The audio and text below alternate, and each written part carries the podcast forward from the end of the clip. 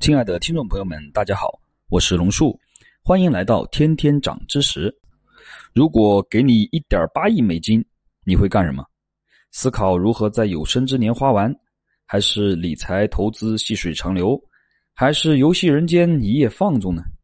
有个人选择把他们烧了，这个人叫马斯克，号称地球上最接近钢铁侠的男人，被称为继乔布斯之后最伟大的企业家。马斯克的光辉事迹太多人知晓，我们呢今天来聊聊更少人关注也更八卦的秦史。不过聊秦史之前，我们还是先简单的回顾一下马斯克的光辉事迹，以免有些同学还对他的光辉事迹不是特别的了解。二零零二年，马斯克的公司被收购，净赚一点八亿美元，然后他将这笔钱拿来造火箭，创建了公司 SpaceX。其实只为了一个非常荒唐的理由，就是他想死在火星。马斯克认为火星很贵，而且发展缓慢，就是因为航空公司没有竞争对手。当时的航空公司都是国家垄断，没人有能力对该领域下手。正如开头所说，所有人都认为他这笔钱将付诸一炬，就连那些航天英雄都公开反对他，阻止政府对他的支持。私营太空计划根本不可能实现。对于英雄们的否定，马斯克感到非常悲伤，但不影响他最后还是成功了。二零一二年，Space X 的太空舱在与国际空间站对接后，成功返回地球。马斯克开启了私营太空时代。从此，掌握航天器回收技术的有四个国家：中国、俄罗斯、美国和埃隆·马斯克。没人能阻止他向前。也没人知道他会走到哪一步。然而，就是这样一个拥有钢铁般意志的男人，却多次被女人搞垮。他将每次分手比作地狱。面对记者采访，他能突然感到悲伤，说不出话来。苦于寻爱，屡屡受到伤害。于他而言，在事业上有多成功，爱情上就有多失败。马斯克的性格养成啊，父母起到了很大的作用。他的父亲是个高智商工程师。早年在南非投资了一个宝石矿，成为了富商，因此马斯克一家从小生活在南非。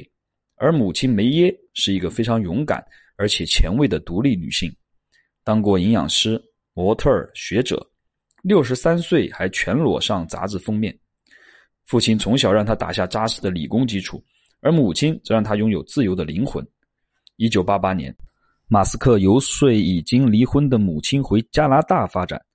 梅耶是加拿大人，但并不是说马斯克体恤母亲，而是因为加拿大靠近美国，美国是互联网技术的前沿地带，而马斯克作为编程天才，难以抵挡互联网的诱惑，而梅耶在这方面也给予了他很大的支持，即使没钱吃不上饭，也要给马斯克买电脑。由于担心马斯克受到伤害，他说：“我随时准备出去干一架。”然而，马斯克并没有因为母亲的保护而变得唯唯诺诺、胆小怕事，反而在他身上得到了自信和果敢的气质，还有很强势的性格。一九九五年，马斯克走入了斯坦福大学，两天后他就退学了，开始做互联网黄页，类似于淘宝。当时互联网刚刚开始发展，没人能相信互联网会影响到实体经济。一九九九年，公司被收购，马斯克赚到了两千两百万美元。一个月后，马斯克将收益投入做网络银行，类似于支付宝。当时大家都认为这是一家不靠谱的公司。而三年后，公司再次被收购，马斯克拿下这笔钱再梭哈，然后就有了 Space X。合作伙伴何艾迪形容说：“马斯克愿意承担风险的程度已经到了疯狂的地步。为了成功，他可以孤注一掷，像个疯子。”马斯克最初发现互联网商机，在一片白眼中开始互联网创业。后来所有人都来弄互联网时，他却玩腻了，想上天。一开始，马斯克冒出这个疯狂的想法时，朋友们都阻止他。他们找了火箭发射失败的视频给他看，让他打消念头。马斯克却执意去了俄国买火箭，在那里，马斯克遭到了俄国人的嘲讽。就在朋友以为他会知难而退时，他却说。我已经学到了大致的框架，只要招些工程师，差不多就能自己造了。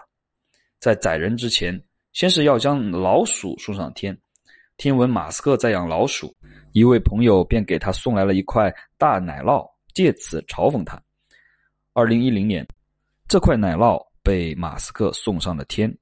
是的，他一直记着这事儿呢。这种让反对者们啪啪打脸的事儿，马斯克还真没少做。为了解决能源的问题，马斯克又开始研发电动车。二零一二年，特斯拉发布的 Model S 惊艳全球，成为电动车时代的奠基者。随后推出更便宜的 Model 三，订单蜂拥而至。但问题来了，特斯拉的产量远远不能满足这些订单。如果这车不能量产，无疑是将特斯拉推到悬崖边。作为总裁的马斯克正处风口浪尖，那些华尔街的做空者们死盯着他，露出了诡异的一笑。做空是一场赌博，做空者简言之就是拿钱压马斯克输的人。双方的博弈进入白热化，直到二零一八年，特斯拉在上海的超级工厂盖成出货，才结束了这场大战。这一年，做空者们亏了一百八十亿美金，而马斯克卖起了做空版的内裤，以此反击。好了，光辉的事迹讲的差不多了，该进入八卦正题了。马斯克三十一岁就是亿万富豪，上个月他的身价更是一天暴涨一百一十七亿美元，然后以一千一百五十四亿的英姿成为了世界第三大富豪。富豪大都喜欢可掌控的美女，马斯克也喜欢美女，但却要有个性和才华。在爱情里，他依旧自大，驯服烈马，悠闲优越。一个强势的霸主，妄图征服另一个锋芒毕露的女王，性格使然，注定一生伤害。马斯克的第一任妻子叫 Justin，她是一个科幻作家，跆拳道黑带。两人相识于校园，一开始是马斯克见色起意，主动靠近贾斯汀。他对贾斯汀说：“你很漂亮，上次我们还在派对上见过呢。”套路老套，但也混了个脸熟。有一次，贾斯汀指着书店里的书架说。有一天，我写的书也会出现在书架上。这件事曾经贾斯汀和其他的朋友说过，得到的反馈无一例外是嘲笑。而马斯克听完，眼前一亮，对他说：“你灵魂中有股热火，我在你身上看到了我自己。这次不是套路，是两个灵魂的骤然相认。”那一刻，马斯克对女孩眉开眼笑贾斯汀也认为眼前的男孩懂得他的追求和热爱，可以一起征服未来。相见恨晚，达成共识。可惜这些美好在婚礼的当天遭到了破坏。马斯克面对即将到手的天鹅，不小心显露野心。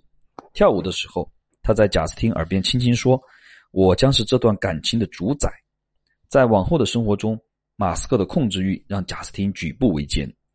因为一次意外，儿子夭折。接下来，为了主宰后代的基因，马斯克选择做试管婴儿。二胎是双胞胎，三胎是三胞胎，都是儿子。他喜欢金色女郎，就强迫贾斯汀把头发也染成金色。马斯克不但不顾家，还对贾斯汀百般刁难，主导他的生活。曾几何时，贾斯汀也神采飞扬，遥望星空。如今才华淹没，成为生育机器，婚姻的附属品。在一次争执中，贾斯汀爆发了：“我是你的妻子啊，不是你的雇员。”而马斯克。不甘示弱，如果你是我的雇员，我会直接把你开除掉。结局可想而知，离婚是可预见的结果。至于那五个孩子，马斯克当然不会放手了。这段婚姻维持了八年，是马斯克谈过最长的恋爱。很多年后，Justin 说：“我只是马斯克的开胃菜。”马斯克的第二任妻子莱利是名演员，客串过很多电影。这不算什么，重点是他的另一层身份是科研工作者。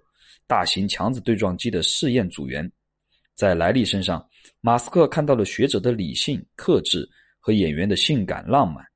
据说，马斯克是发表了一番对火箭的见解，然后将他拿下的。这段婚姻持续时间不长，中间还经历了结婚、离婚、复婚再离婚的狗血剧情。马斯克是个情种，他说：“我必须要在爱情里才会感到快乐，我很惧怕一个人在床上睡去。”很快，他又勾搭上了德普的前妻艾梅伯。艾梅伯以性感立身好莱坞，周旋于各个男人之间，把德普搞得乌烟瘴气，危险系数极高。但马斯克就好这口，为此他还被德普爆料曾经和艾梅伯和另一名超模一起三 P。这段感情风风火火，最后维持时间也不长。爱情总是不顺利，老马哭凄凄。在特斯拉 Model 3的发布会开始前。他都非常痛心，不得不喝很多红牛来维持兴奋。才能完成当天的工作。接受滚石的采访时，甚至当场泪奔。他说自己正处于巨大的情感伤痛中，恋爱不是马斯克生活的必需品，而被爱才是。从小父母离婚，马斯克时刻提醒自己永远不要一个人。谈恋爱使他开心，感受到被爱，这是他内心脆弱、渴望爱情的原因。虽然很多时候是他伤害对方，但每次失恋他都痛彻心扉，也就造就了一副奇葩形象。那个多次改变世界的猛男，在因为失恋而一蹶不振。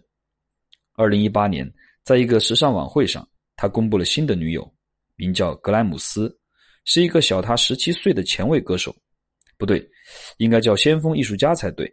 他同样才华横溢，自己写歌、编曲、拍 MV，就连专辑上的插画也是出自他手。性格鬼灵精怪，打扮也特立独行，非主流审美。这次较于过去两段感情呢，有了实质性的进展。在今年八月。格莱姆斯生下了马斯克的第六个儿子，严格来讲啊，算第七个。这对于格莱姆斯来说呀，不知算好还是算坏。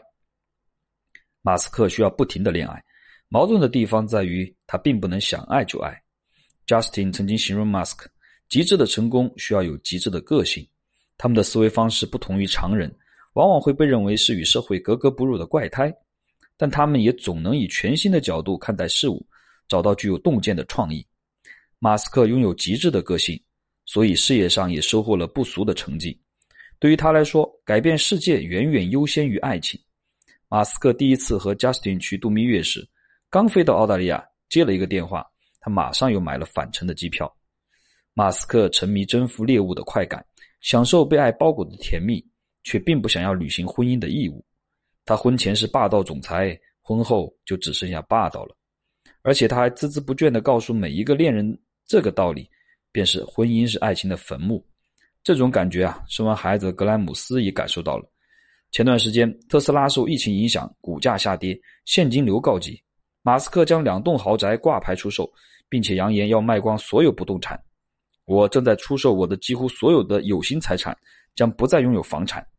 格莱姆斯急了，向记者哭诉：“我可以不花马斯克的钱，但是宝宝的吃穿用和以后读书都是要花钱的呀。”除此之外啊，马斯克还很少回家。他每周花在工作上的时间至少一百个小时，却非常纠结：我一周挤出十个小时陪老婆，到底够不够呢？一周十个小时，一天一个半小时，这就是和工作狂人谈恋爱的体验。但马斯克注定被时代铭记，他做的很多事情都有划时代的意义。无论是造电动车，还是造火箭，还是用火箭将跑车送上天。跑车上放着大卫鲍伊的《太空怪人》，写着由地球人制造。很多人都相信这辆跑车一定会到达火星。所以，至于马斯克，爱情不值得，宇宙才性感，那就继续改变世界，向火星发出约会邀请吧。Hello，I'm Mask. Are you free tonight？好了，今天的节目先到这里了，我们下次节目再见吧。